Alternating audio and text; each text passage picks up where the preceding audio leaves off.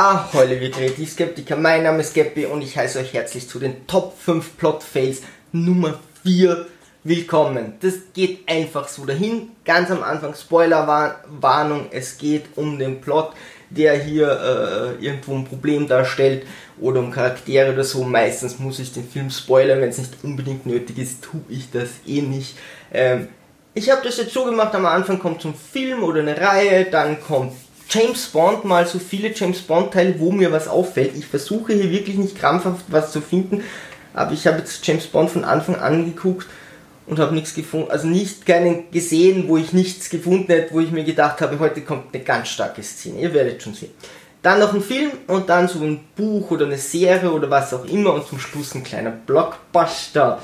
Dann habe ich so eine Einteilung und ihr wisst, was euch erwartet. Ganz als erstes Resident Evil und zwar die Resident Evil Filmreihe. Die gesamte. Okay, man kann die jetzt nicht so im Detail besprechen, obwohl ist gar nicht so schwierig. Grundlage ist mal, der erste Regisseur war Anderson und die Hauptdarstellerin ist Mila Jovovich. Und Mr. Anderson kam mit Mila Jovovich wohl zusammen, hat dann irgendwie ihre Brüste rauskaschiert aus dem ersten Teil. Ähm, und hat später wieder die Regie, äh, Regie übernommen.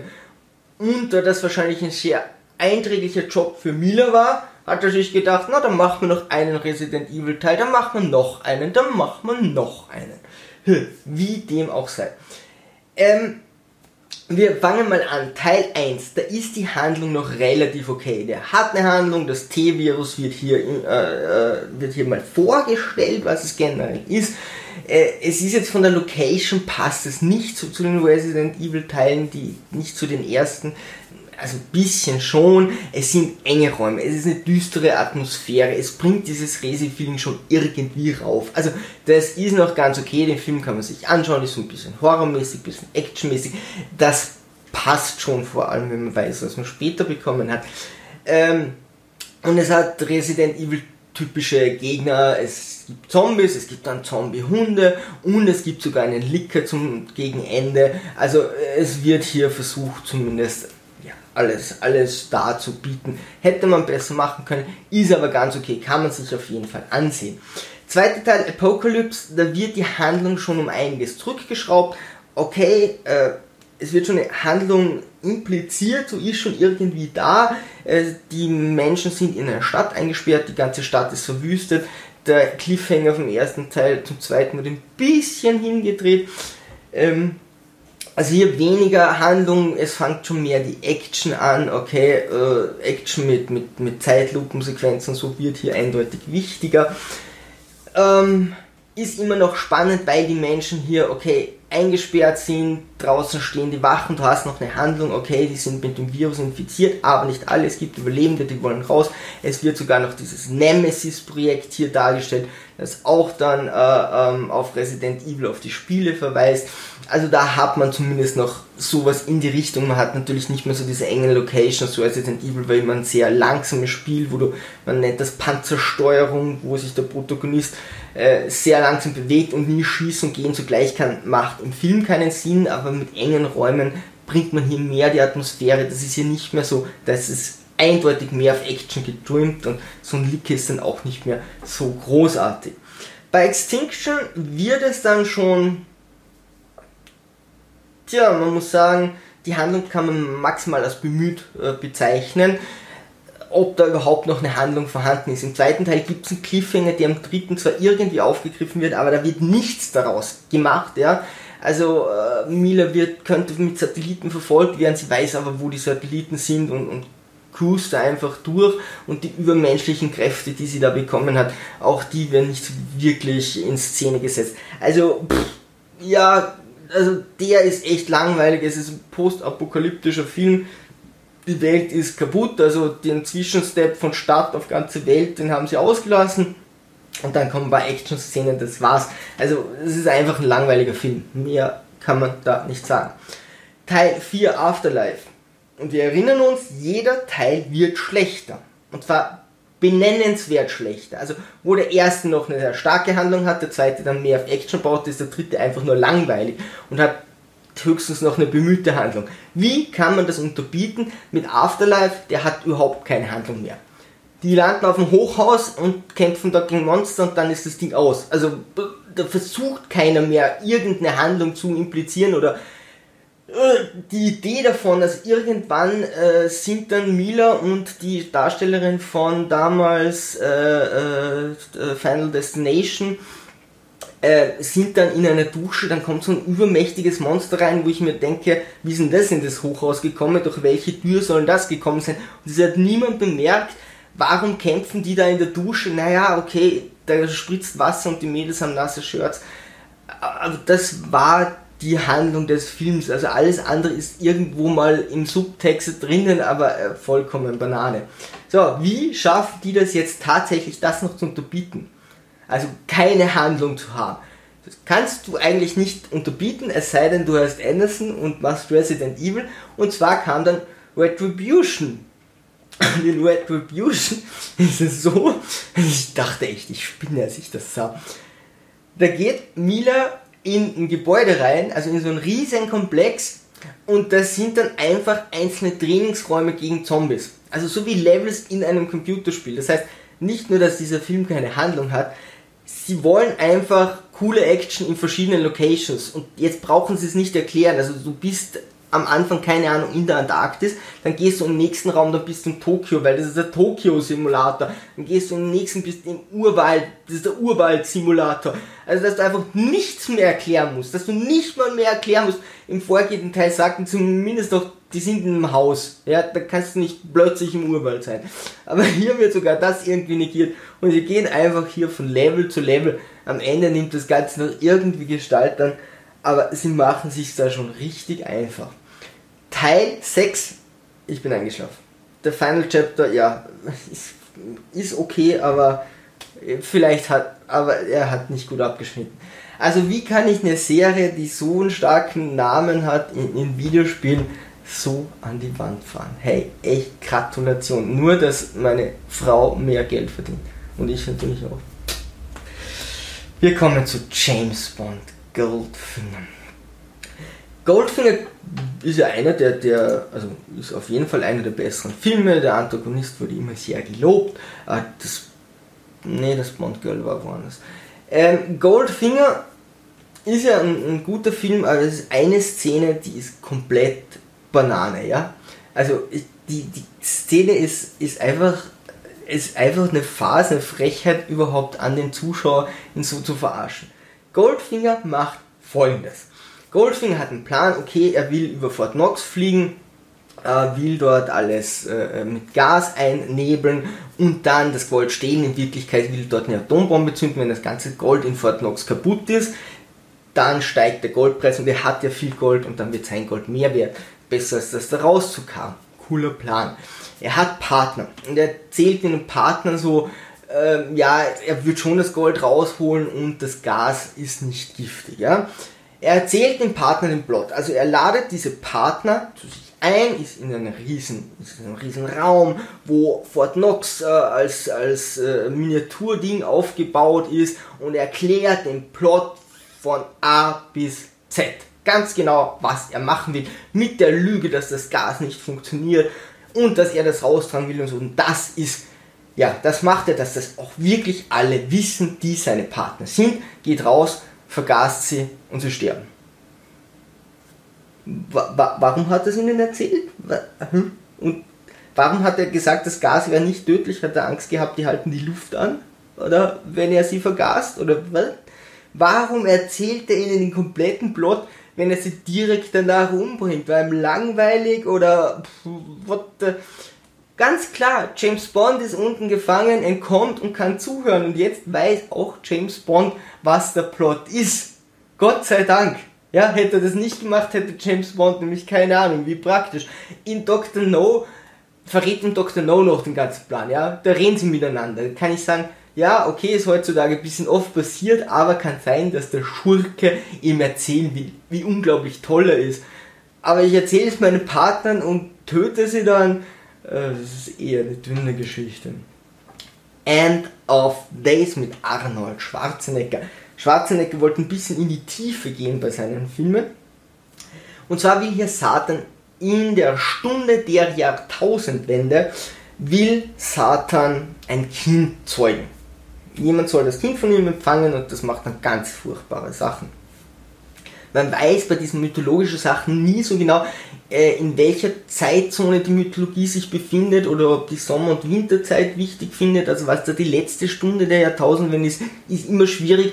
Aber Satan wird schon wissen. Also der wird da schon auf Google nachgeguckt haben oder auf Wikipedia. Schwarzenegger ist jetzt äh, irgendwie so ein Detektiv oder Personenschützer, Personenschützer geworden. Und zwar Schwarzenegger hat seine Frau und seine Tochter verloren, schon vor längerer Zeit und ist jetzt eben depressiv und Alkoholiker. Also ein depressiver Alkoholiker, der noch so ein bisschen seinen Job ausübt, jetzt aber den Kampf gegen Satan aufnimmt. Der hat jetzt wieder einen Lebensstil. Und das kennt man, ja. Oft achten depressive Alkoholiker ganz minutiös auf ihre Gesundheit die schauen oft so aus wie Mr. Universum. Also das passiert ganz, ganz oft, dass ein depressiver Alkoholiker den Körper von Arnold Schwarzenegger hat. Hätte er sich da nicht einen anderen Charakter aussuchen sollen oder der Film sich einen anderen Schauspieler? Ja, wie dem auch sei. Der Moses Code, der Moses Code wird als Film gehandelt. Ich würde mal sagen, das Ding ist so eine Doku, wo ein paar Leute ähm, primär sprechen. Der Moses-Code, da geht es zuerst um Komma, das, äh, wie, wie Gott sagt, wie er ist, okay, äh, äh, schön. Und dann hat uns Moses mit dem Wort Gott auf, auf Englisch, dass, dass es funktioniert, müssen wir das auf Englisch, also Gott, G-O-D, mit dem Wort Gott hat er uns einen Code überliefert, also G steht dann, ich übersetze es einfach für geben, ihr seht es eingeblendet auf Englisch O steht dann für die Einheit oder D und D steht dann für, für das Schicksal, vielleicht die Bestimmung. Mit diesem Code kann man jetzt psychologisch Folgendes erkennen. Und zwar, je positiver du in eine Situation reingehst, desto positiver kommen Dinge zurück. Das heißt, wenn du sehr, wenn du in der Früh aufstehst und sehr gut gelaunt bist und positiv rausgehst, dann kommt Positives zurück. Wow. Hey, also wenn uns Gott und Moses das nicht gesagt hätten, hätten wir keine Ahnung. In NLP und Psychologie ist es nicht in der ersten Stunde, sondern überhaupt dorthin kommen zu dürfen, musst du das wissen. Das ist uns allen klar, wenn ich positiv auf Punkte zugehe, ist eine schöne Message.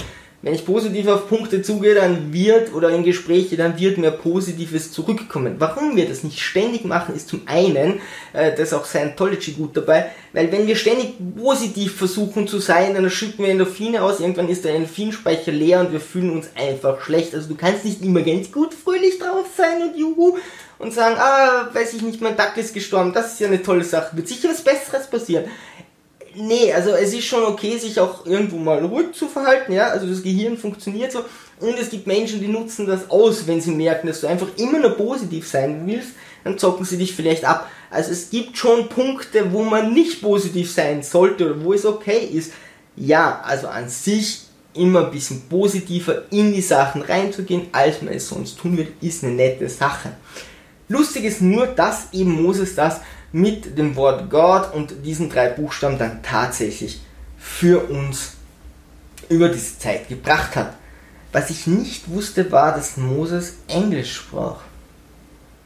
Also wollen die uns ernsthaft weismachen, dass Gott und Mose uns diesen Code in Englisch, also die Bibel, die, also der Jesus ist nicht in England geboren, nur so als Hint, ja.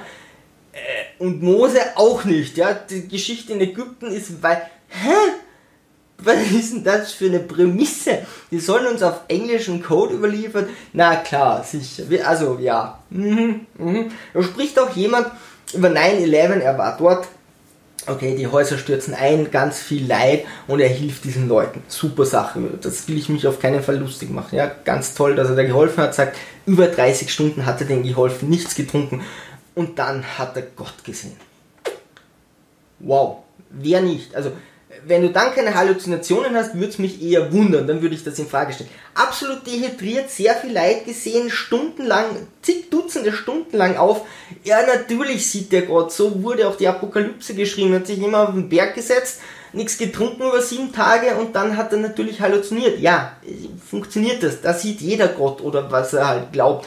Es ist kein Beweis. Also hier bei diesem Bericht wird schon wirklich versucht, zähneziehend irgendwie zu beweisen, dass da ein Code dahinter steht und dass es Gott gibt. Also, äh, wen soll denn das überzeugen, außer du sitzt vorher, dann willst das, ja, du willst irgendeine Verschwörungstheorie und dann sagst, boah, das ist aber alles total in sich stimmig. Kann ja nur auf Englisch äh, überliefert worden sein. Naja, hm, Gott und Religion. Nächster Punkt und genau, vor dem Blockbuster kommt immer schon irgendeine Szene oder ein Film, die ich total, also ein Film, den ich total toll finde. Hier mein absoluter Lieblingsfilm, es ist von Sylvester Stallone, man würde es nicht glauben, und zwar ist es eine, eine Komödie, eine Gangster-Verwechslungskomödie. Und der Film heißt Oscar vom Regen in die Traufe.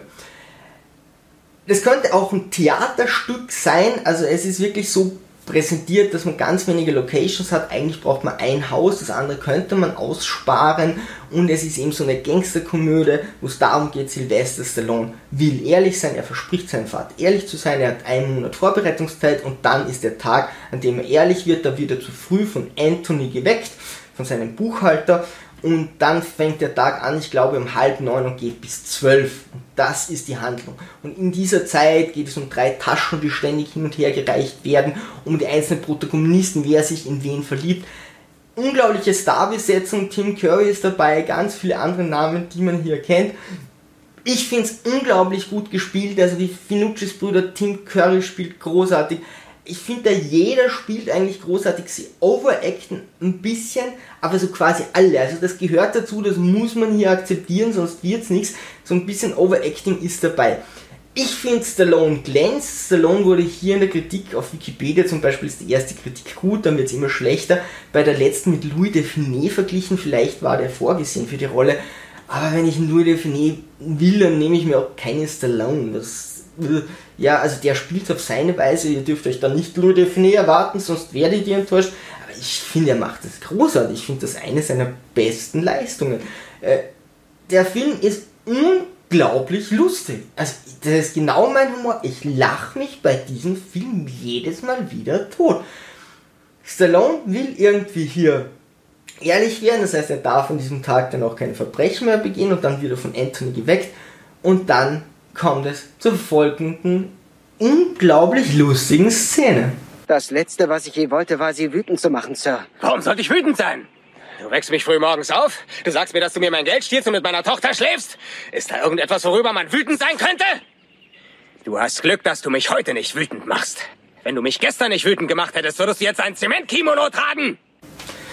So, nächstes, Avatar, Aufbruch nach Pandora. Kann ich klar sagen, als ich den das erste Mal sah, wusste ich nicht, was das ist. Okay, es ist Pocahontas mit schönen Bildern und es lebt sehr stark durch seine Bilder. Und ich habe das erst nach der Hälfte des Films begriffen. Ich habe mich so ein bisschen auf den Text verlassen und dachte, hm, wann kommt denn das, was zu dem Text passt? Das stimmt ja nicht überein.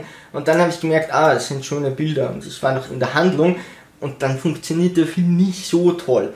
Als ich ihn das zweite Mal gesehen habe, Entschuldigung, war jetzt erst, tatsächlich jetzt erst für dieses Video, muss ich sagen, ging der schon viel besser. Also wenn du weißt, auf was du dich einlässt, dann ist der Film eigentlich ganz okay. Sie bringen die, die, die, diese Wesen dort relativ gut rüber, ja, und die sind natürlich ein bisschen technisch nicht so weit, haben aber wirklich diese starke Beziehung zur Erde und man fühlt dann auch, man tut ihnen leid, tut einem leid und man ist dann gegen die eigene Rasse und so. Also das macht der Film schon ganz gut. Was der Film allerdings handlungstechnisch macht, ist folgendes. Er erklärt genau so viel, wie er muss. Das kann jetzt positiv oder negativ sein. Was er macht, er etabliert es vorher aber wirklich erklärt jedes Detail nur so weit wie er muss, damit es dann zu einer spannenden Action-Szene kommt, damit dann irgendetwas passieren kann, wo die Leute mitfiebern, ja, um hier die Spannungskurve hochzutreiben. Deswegen gibt es gewisse Umstände. Welche Umstände meine ich da? Das Ding ist ein Dschungelplanet. Da gibt es ganz viele Bäume und als die Menschen die Raketen hinschießen, brennt dort auch menschliches Feuer. Das sind nur Bäume. Sie sagen, auf der Erde gibt es keine Bäume. Hier Bäume, Bäume, Bäume, Pflanzen, Pflanzen, Pflanzen, Bäume. Aber der Planet hat fast keine Luft. Hä? Was? Klar, klar, Dschungelplanete, ganz selten Sauerstoff. Wo menschliches Feuer durch Sauerstoff brennt. Warum? Weil es später eine Szene gibt, mehrere, wo die dann Atemmasken brauchen. Die militärische Ansprache am Anfang, und das habe ich in einem Trailer gesehen, und ich dachte mir die ganze Zeit, na, wann passiert denn das? Also wie lautet diese militärische Ansprache? Wenn es eine Hölle gibt, würden Sie nach dem Aufenthalt auf Pandora dort wahrscheinlich Urlaub machen wollen. Nur so als Hint, der Typ trinkt beim ersten Angriff, während des Angriffs, während er in dieser Kommandozentrale rumfliegt, Kaffee. Also dieser Höllenplanet, wo er Krieg gegen andere führt, die körperlich stärker sind, aber nach jeder Kugel sterben und jeder Soldat ist bewaffnet, also die überhaupt keine Gefahr mehr oder minder darstellen, wenn sie nicht von dem anderen geführt werden. Äh, äh, da, da, kann er Kaffee trinken, da geht es ihm gut. Wo, wo ist da eine Hölle? Okay, draußen braucht eine Atemmaske, was ich auch in Frage stelle bei, bei den ganzen Bäumen, ja. Da, also wenn, wenn sich der die Hölle weniger schlimm vorstellt als Pandora, wow, dann will ich in die Hölle, ja. Das muss ja ein toller Ort. Das ist ein Paradies. Ein verdammtes Paradies. Das ist nur eine Ansprache, dass alle denken, uh? Also noch schöner geht's ja kaum. Sie sagen noch, auf der Erde gibt's keine Bäume mehr. Haben sie jetzt Aversion gegen Bäume äh, irgendwie wie, wie generiert oder was zur. Das ist ein Paradies hier. Hallo? Äh. Und dann noch diese Verbindungskammer mit diesem Avatar, wie die funktioniert. Okay, genetisch, ganz wichtig, dass ich Typen im Rollstuhl dorthin schicke. Das hatte nur mit der Genetik was zu tun, weil ich dann eine Szene will mit dem Querschnittsgelebten. Ganz ernsthaft, als Militär, ich könnte den heilen, die können Avatare machen, sie sagen ja auch, sie könnten ihn heilen. Dann werde ich ihn doch vor der Mission heilen und nicht im Weltraum quer durch die Gegend schicken, damit er dann eine Mission erfüllt, während er noch querschnittsgelähmt ist. Schickst doch nicht querschnittsgelähmte Soldaten in die, auch wenn er wissenschaftlich ist, aber was macht denn das für einen Sinn? Ja, heilt den doch vorher. Ja, du hast dann wieder eine Szene, wo er eben rumkriecht. Äh, und wie funktionieren diese Verbindungsdinger sonst? Brauchen die Strom? Ich meine, die, die nehmen dann mobile Kammern. Warum stehen diese mobilen Kammern da oben? Stellen die irgendwo anders hin? Brauchen die Strom? Haben die Solarzellen? Und wie weit reichen die? Ich meine, der fliegt um den Planeten rum. Die gehen durch den Planeten durch mit der Reichweite oder, hä? Also, es wird einfach nur das erklärt, was du brauchst. Und wenn du das akzeptierst, dann äh, funktioniert der Film. Jetzt muss man sagen, das ist aber auch nicht das Schlimmste. James Cameron interpretiert das, äh, implementiert das vorher, also sagt vorher, hey, so und so ist das. Das heißt, dann, wenn es zur Spannung kommt, weißt du das schon und nicht so, ah, übrigens, da gibt es keine Luft. Das ist sehr gut und er macht sich zumindest die Mühe. Bei Terminator 1 hat er sich noch die Mühe gemacht, über die, äh, über die Maßen zu erklären. Ab Terminator 2 hatte dann okay, ich erkläre das, was nötig ist. Im Gegensatz zu anderen Regisseuren macht er das zumindest. Also hier würde ich sagen, okay, hat mich beim ersten Mal durchsehen ein bisschen gestört, aber inzwischen doch jetzt ein Daumen hoch Avatar kann man sich ansehen. Liebe Sturmtrotzer, wenn ihr den für Plotfilms habt, einfach in die Kommentare. Ansonsten segeln wir straff halten und auf zum Horizont.